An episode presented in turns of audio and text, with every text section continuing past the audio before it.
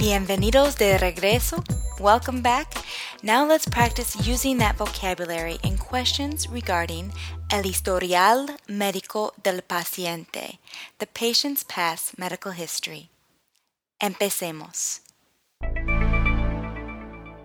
Do you have any serious medical problems?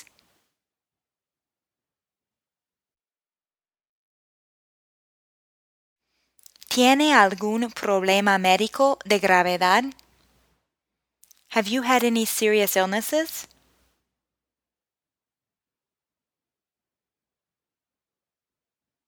¿Ha tenido alguna enfermedad grave? Do you have a primary doctor? ¿Tiene médico de cabecera? When was the last time you saw a doctor?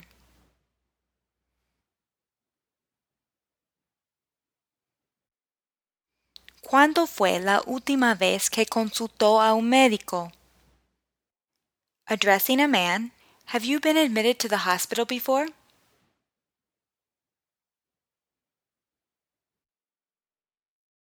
¿Ha sido internado en el hospital antes? How long were you in the hospital?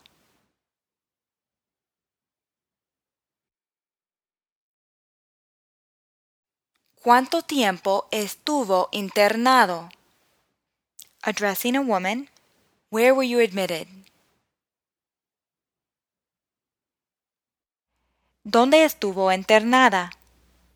When were you discharged?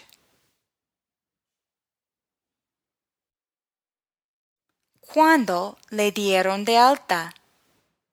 Addressing a man, have you had surgery before?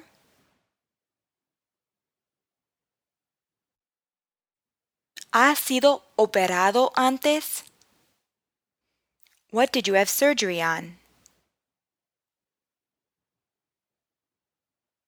¿De qué fue operado? Now, speaking to a woman, when did you have surgery?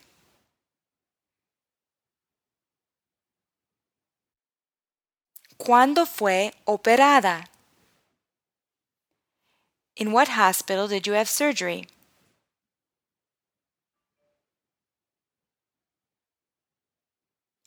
¿En qué hospital fue operada? Have you had heart surgery?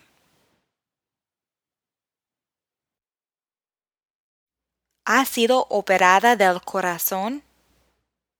Have you had abdominal surgery?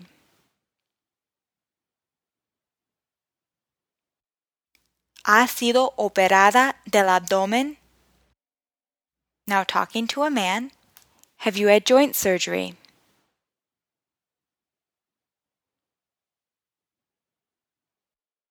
¿Ha sido operado de una articulación? Have you had surgery for appendicitis?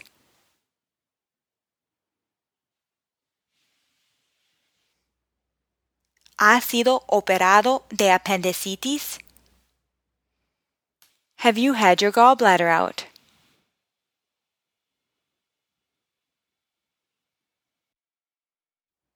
¿Le han sacado la vesícula biliar?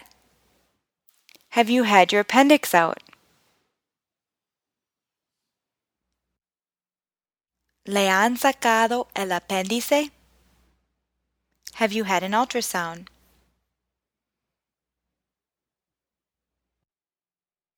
¿Le han hecho un ultrasonido? Have you had a CAT scan?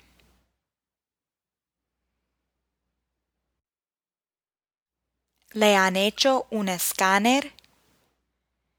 Have you had an MRI?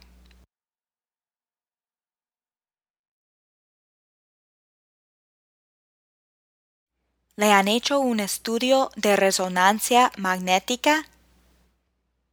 Have you had a biopsy?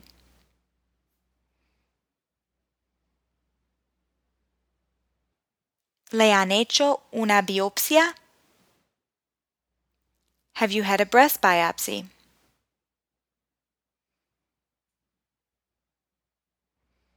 ¿Le han hecho una biopsia de mama? Have you had a liver biopsy?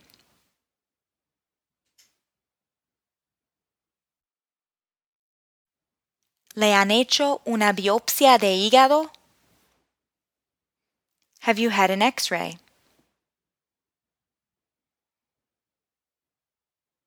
¿Le han tomado una radiografía?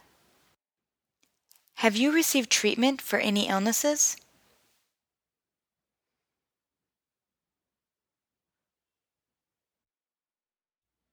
¿Ha recibido tratamiento por alguna enfermedad?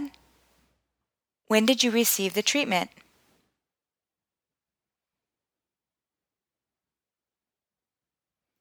¿Cuándo recibió el tratamiento? Where did you receive the treatment? ¿Dónde recibió el tratamiento? When did you begin the treatment?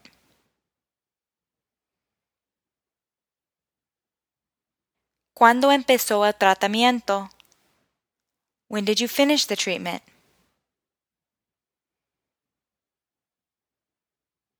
¿Cuándo terminó el tratamiento? Muy bien hecho. In the next podcast, we'll practice the names of some common illnesses. If there are any particular illnesses you'd like me to cover, just email me at molly at medicalspanishpodcast.com. Hasta la próxima.